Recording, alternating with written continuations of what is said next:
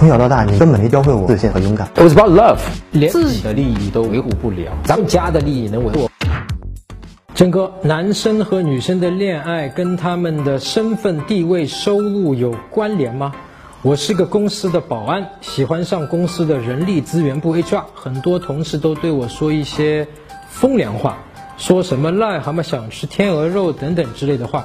导致一直不敢跟他这个事情跟你赚多少钱，你社交地位其实是没有任何关系的啊。他真正有关系的是，你知道在浅沟通里面怎么去跟女生去进行情感的连接。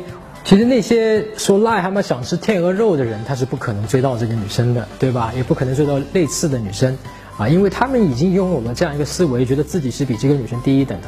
如果你不这么认为，哪怕你追的这个女生，她也认为好像，哎呦。呃，保安是不是从这个收入上比我是低一等的？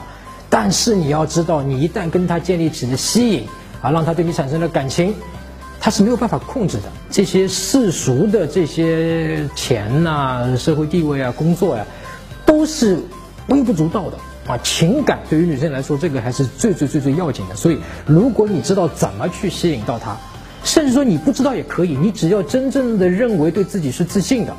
就可以追到他，是没有任何问题的。更多更具体的内容，进入手机应用商店，搜索“迷上我”，下载 APP 就可以获取我的免费教程。